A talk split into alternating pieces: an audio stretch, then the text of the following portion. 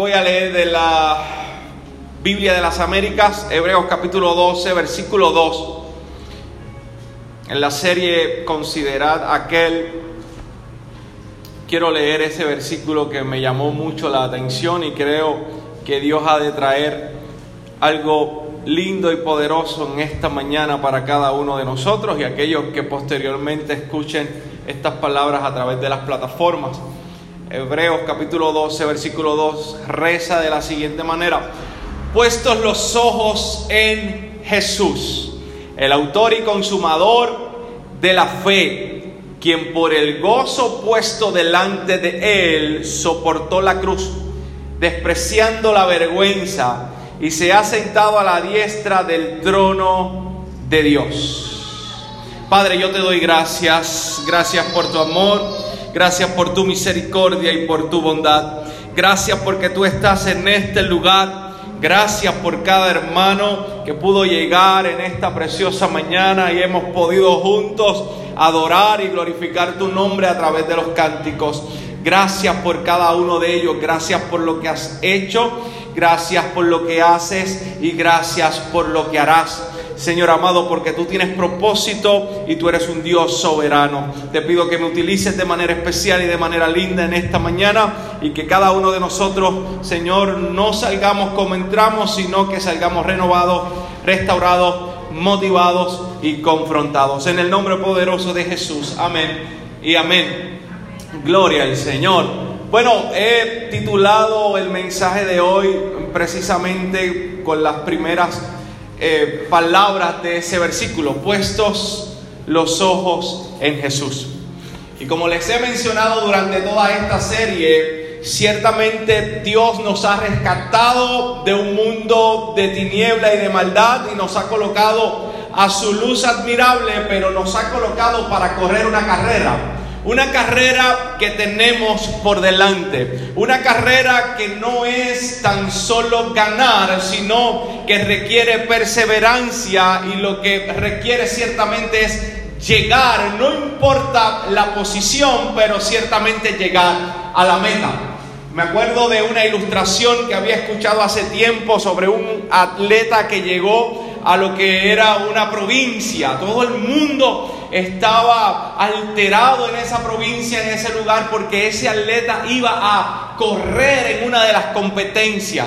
Era el mejor atleta que se conocía para ese tiempo. Cuando estaban en la carrera, todos esperaban que esta persona ilustre pues ciertamente ganara, porque tenía una capacidad y una popularidad mucho mejor que los demás.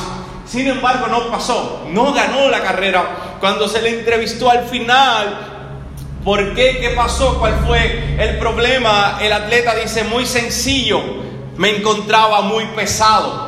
Me encontraba muy pesado. Obviamente se requiere al hecho de que no se había entrenado lo suficiente y no había tomado ciertas disciplinas alimenticias para encontrarse apto para esa carrera. Se encontraba muy pesado.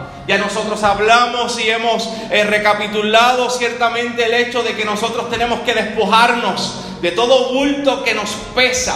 Puede ser legítimo en muchas ocasiones, puede ser placentero, puede ser satisfactorio, sin embargo puede obstaculizar la carrera que tenemos por delante. También habíamos dicho que teníamos que despojarnos, quitarnos el peso del pecado. Todo pecado obstaculiza la carrera, pero el pecado de incredulidad nos amarra los pies, nos impide correr, nos impide seguir hacia adelante. Tenemos que depositar toda nuestra confianza y esperanza en aquel que nos llamó.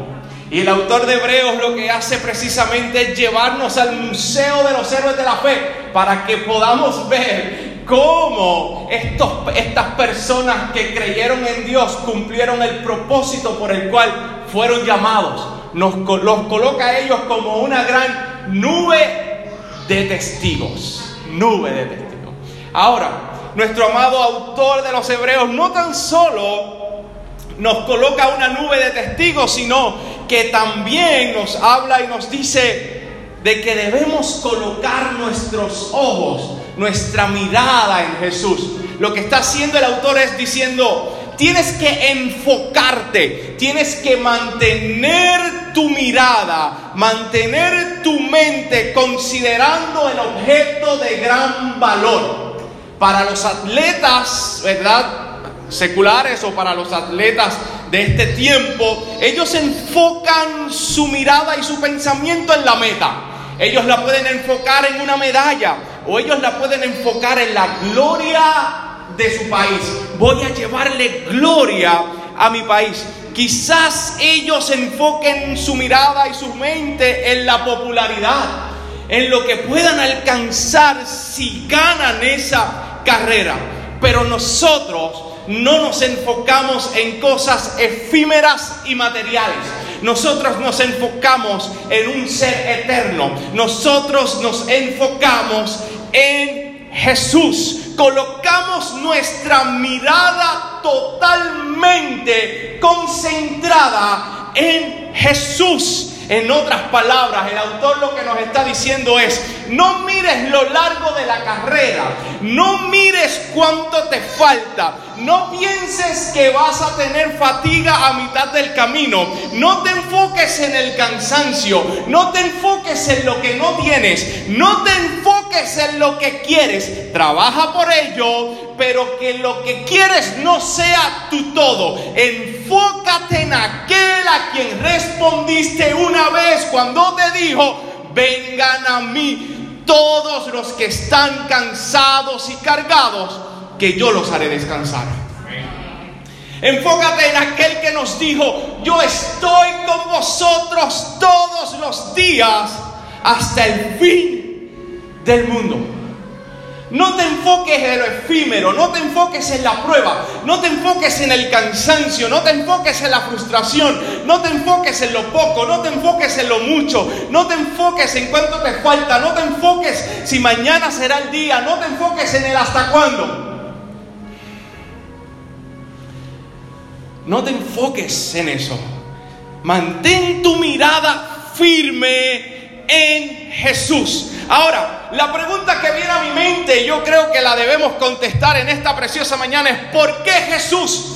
¿Por qué Jesús y no hay alguien más? ¿Por qué Jesús y no enfocarme en otra cosa? Sencillo, amado hermano, el autor nos da la respuesta, porque Jesús es el autor. Es el autor de nuestra fe. Él es el que da origen a nuestra fe. Él es el que comenzó nuestra fe. Él es el pionero de nuestra fe. Amados hermanos, en otras palabras, eso que tú sientes en tu corazón, que te inclina o te impulsa hacia Dios, lo colocó el sacrificio de Jesús en la cruz del Calvario. Eso que te impulsa a seguir el camino de la vida, el camino de la cristiandad, lo colocó Jesús mismo a través de su espíritu. Por la fe que Él originó en tu corazón te salvó y por la fe que tienes en tu corazón te impulsa a seguir caminando la carrera, a seguir corriendo la carrera. Él es el autor. Por lo tanto, enfócate en quien comenzó la fe en ti. Enfócate en el que te salvó. Enfócate en el que te mantiene en la carrera. Enfócate en el que te preserva en la carrera. No tan solo es el autor, también es el consumador. Otra palabra para consumador es perfeccionador no tan solo Él colocó esa fe en ti, sino que a través de esta carrera, ese Dios que te ha llamado a correrla, la ha de perfeccionar y de desarrollar hasta el punto de llegarla o tenerla completa. Consumado, completa. Él es el que perfecciona, Él es el que completa esa fe. Amado hermano, cada prueba y adversidad en la vida que, que tú y yo enfrentamos nos está desarrollando, nos está capacitando, está perfeccionando nuestra fe para que cuando vengan caminos más duros podemos encontrarnos con una fe más desarrollada. Por lo tanto, no te enfoques en tus capacidades, en tus habilidades, en tus méritos. No te enfoques en la prueba, no te enfoques en el cansancio, no te enfoques en si llegará o no llegará el cumplimiento, no te enfoques en eso. Ese no es el enfoque. El enfoque ciertamente tiene que ser en aquel que origina, perfecciona y completa tu fe. Ese enfoque tiene que estar depositado en Cristo. A fin y al cabo, dice las escrituras, que esto no depende del que corre, ni del que quiere, no depende ni de las habilidades, ni de los méritos, sino que depende de Dios que tiene misericordia y el poder para preservarnos y guardarnos en el camino de la fe.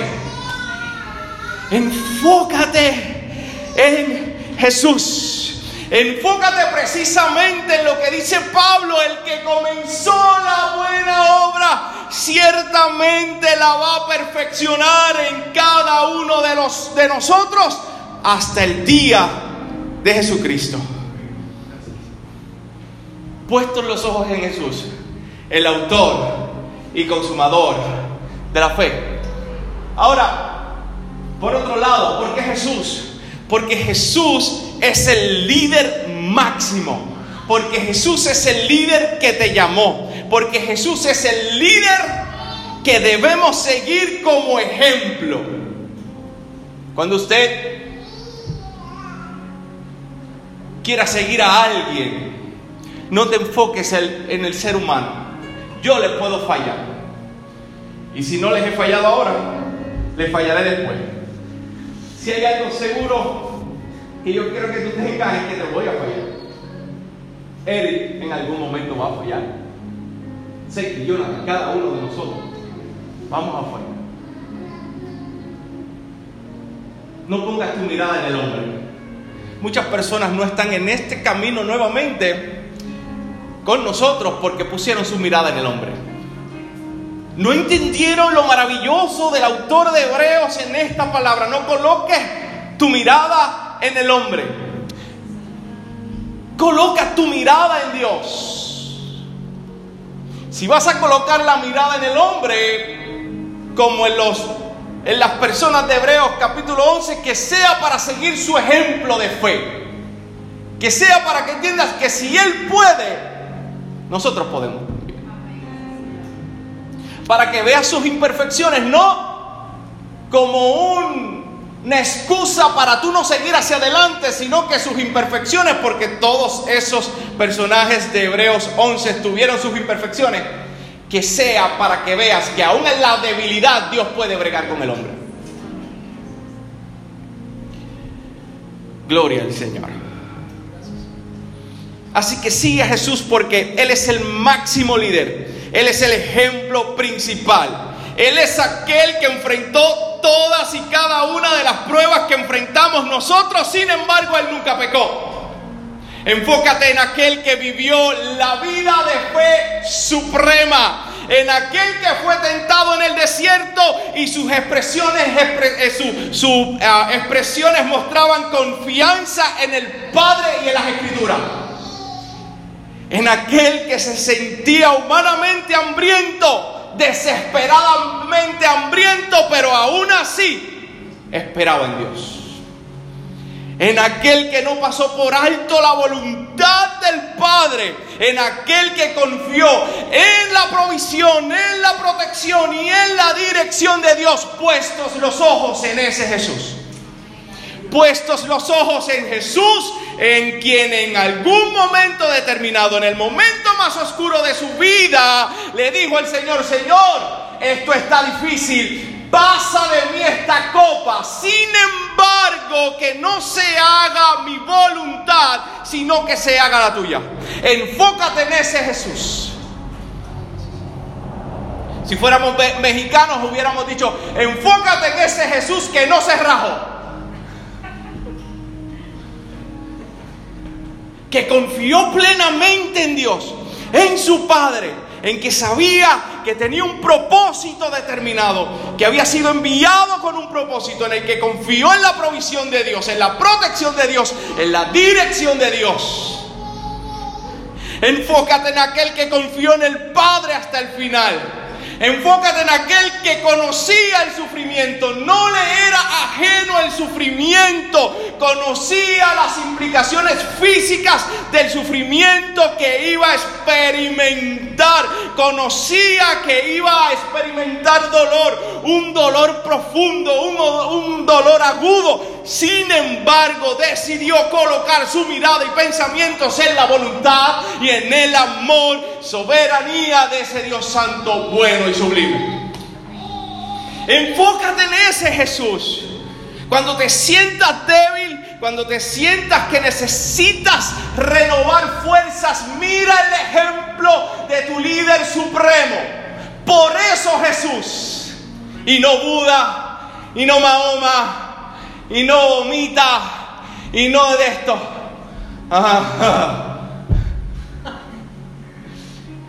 Enfócate en el eterno, en el que siempre estuvo desde el principio, el que no escatimó ser igual a Dios, sino que tomó forma de hombre. Óyeme, tomó forma de hombre, caminó por las polvorientas calles, óyeme, de Jerusalén y de toda esta área oriental. Se hizo hombre y experimentó lo que tú y yo experimentamos a cada momento, a cada rato y vivió una vida de fe suprema. Puestos los ojos en Jesús. Ahora observe esto, me llama mucho la atención. Imagínese que usted está en la línea para seguir, ¿no? Y para caminar. Había mucha gente en este tiempo que estaban leyendo la carta, que estaban indecisos si caminar o no. Así que imagínense que están ahí en lo que va a ser la carrera y lo que hace el autor de Hebreos me encanta mucho, porque él lo que está haciendo es que te está colocando atrás una nube de testigos. Te está colocando atrás a personas que vivieron en fe y que lograron cumplir en fe y vivir para Dios en fe. Te los coloca atrás.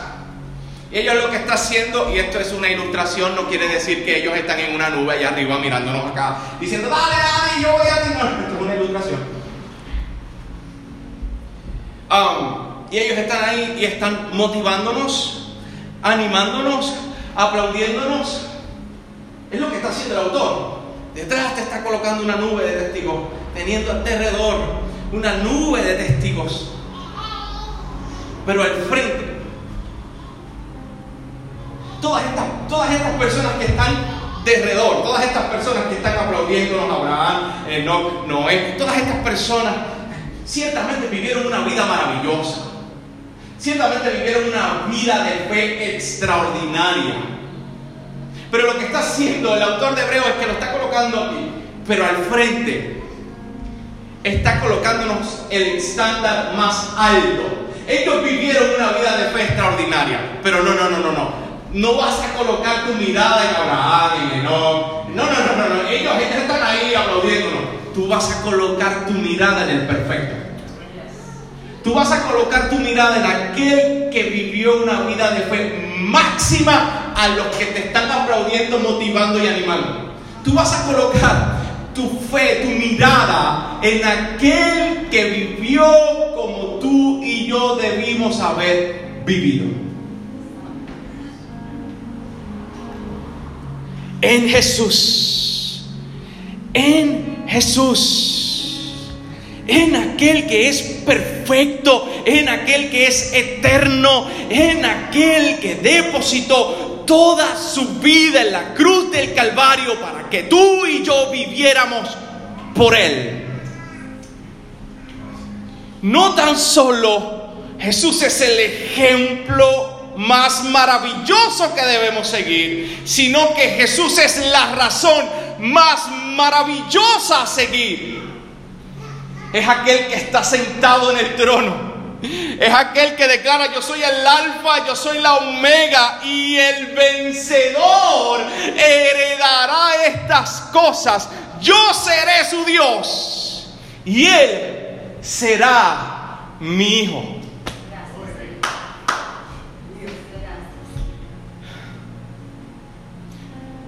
Permíteme casi terminar con esto. El versículo dice Jesús colocó el gozo que tenía por delante. Jesús colocó el gozo que tenía por delante. Él ciertamente sufrió el oprobio, sufrió la cruz, pero había algo que lo impulsaba y que lo motivaba. Algo que lo llevaba a correr esta carrera del sufrimiento. Había algo en su corazón que lo impulsaba. Sabía lo que iba a enfrentar, sabía lo difícil del proceso, pero, pero había algo en mente, en la mente de Jesús, valga la redundancia. La pregunta es, ¿qué es? Bueno, yo creo que quizás un humanista pudiera empezar diciendo lo siguiente, tú eres la razón de Jesús. Y sí, tú eres la razón de Jesús. Pero yo no voy a tomar eso como primer lugar. Yo lo voy a tomar como un segundo un tercer lugar. ¿Qué había en la mente de Jesús para vivir una vida plena y de fe? Juan capítulo 17 me llama mucho la atención la oración que él hace. Y escuche lo que él le pide al Padre. Él dice, yo te glorifiqué en la tierra habiendo terminado la obra, habiendo que terminado la obra, o sea, ya estaba culminando la carrera de su vida, que me diste que hiciera. Ahora y ahora glorifícame tú, Padre, junto a ti, con la gloria que tenía contigo antes que el mundo existiera. Jesús tenía algo muy claro en su mente la meta o llegar a la meta le iba a traer una recompensa. Y su recompensa era el gozo de la exaltación. Dios le dio un nombre sobre todo nombre. Pero ¿por qué le dio un nombre sobre todo nombre? Porque cumplió el propósito que tenía en la tierra. Delante de él toda rodilla se doblará, pero se doblará porque ciertamente él cumplió con el plan de redención aquí en la tierra. Él es el único camino a la salvación y no es Buda, no es Mahoma, no es, Gandhi, no es el que sea. Porque Él fue el que cumplió el propósito de redención. Cuando él estaba en el camino, en los momentos más oscuros en la tierra, él estaba pensando en su recompensa y su recompensa era el gozo de la salvación. Señor, ya he culminado mi obra. Ahora eh, eh, que exáltame, ¿no? Colócame en esa gloria que yo tenía contigo desde antes. Si conocemos a Jesús hoy día es porque hemos visto cómo el plan de salvación desde antes de la fundación del mundo fue ejecutada, fue llevada a cabo y se cumplió a través de Cristo para que delante de Él se doble toda rodilla. Pero ¿cómo Él obtuvo su recompensa? Bueno, tú dirás, pues muriendo en la cruz. Sí, sí, sí, sí, sí, eso está muy bien. Pero vamos a ampliar esa definición. Vamos a ampliar ese propósito. ¿Cómo obtuvo su recompensa? Glorificando al Padre en la tierra. Jesús glorificó al Padre en la tierra. Se sometió a la voluntad del Padre en la tierra. Exhibió totalmente los atributos del Padre en la tierra. Por eso no es, amado hermano, en cierta manera de sorprendernos que Jesús diga, el que me ha visto a mí, ha visto al Padre. Claro, Él era Dios. Pero humanamente él exhibió totalmente los atributos del Padre. ¿Quieres conocer a Dios? Tienes que conocer a Jesús. Él es el único camino que te lleva a Dios. No tan solo glorificó al Padre la tierra, no tan solo exhibió totalmente los atributos del Padre en la tierra, sino que también se sometió completamente a la voluntad del Padre. Nosotros tuvimos una corredora que hace unos meses atrás se ganó la medalla de oro en las Olimpiadas. Ciertamente, eso es flash, mujer. eso era algo que tú decías, wow, ya llegó. Y ganaba por ventajas. Cuando, cuando ganó la medalla de oro, me acuerdo haber leído días después que a ella se le iba a dar un incentivo. No me acuerdo de cuánto era, ah, no sé si eran como 15 mil o 20 mil. Pero la noticia decía que ella corrió, pero ella no sabía que, le iban a dar ese incentivo monetario. O sea, ella corrió por la medalla, ella corrió por su país, pero que eso no se lo habían mencionado dentro del package. A diferencia de Jesús, Jesús sabía cuál era su recompensa. Él ciertamente iba a ser glorificado, enaltecido. Toda persona iba a conocer de Jesús, pero también les trajo un incentivo. Y es ahí donde yo me voy a colocar. Nosotros. Cuando Jesús caminó por el camino de la cruz, ciertamente también pensó en nosotros. En aquellos que el Padre les dio. Porque sabía algo, usted es regalo de Dios Padre para el Hijo, usted es regalo de Dios. Usted es regalo de Dios Padre para Jesús. Usted, sí, usted, usted, sí, el, que tiene unos rolitos por aquí, el que quizá este, se siente un poquito más viejo que ayer. Usted, usted, usted. Usted es el regalo de Dios. Usted es ese regalo, ese incentivo de Dios. A diferencia que él sabía que usted era el incentivo de Dios. Él sabía lo que implicaba el package. Así que cuando él ciertamente está en el camino del sufrimiento, en la carrera del sufrimiento, él tiene un gozo y lo coloca por delante. Aunque yo esté pasando ciertamente este momento oscuro, lo que me espera es glorificación y lo que me espera es un pueblo que estará conmigo eternamente en el cielo.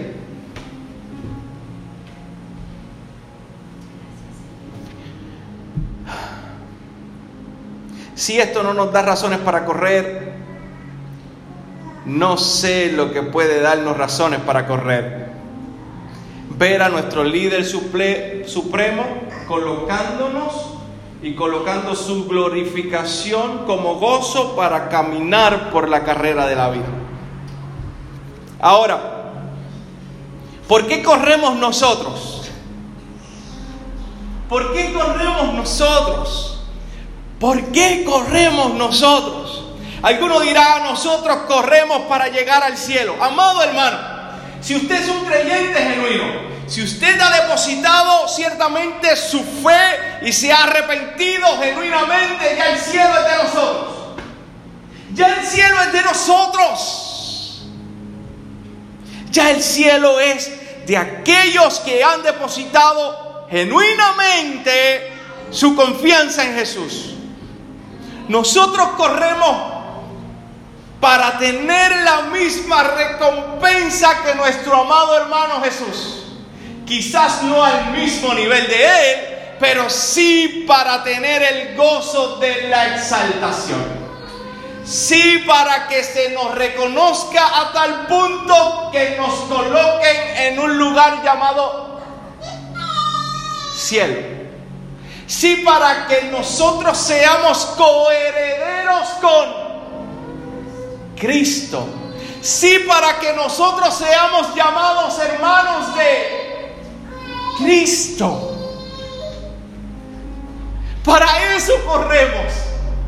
Para eso corremos la carrera que tenemos por delante. Para que Dios perfeccione nuestra fe de tal manera que se nos halle aptos para nuestra glorificación.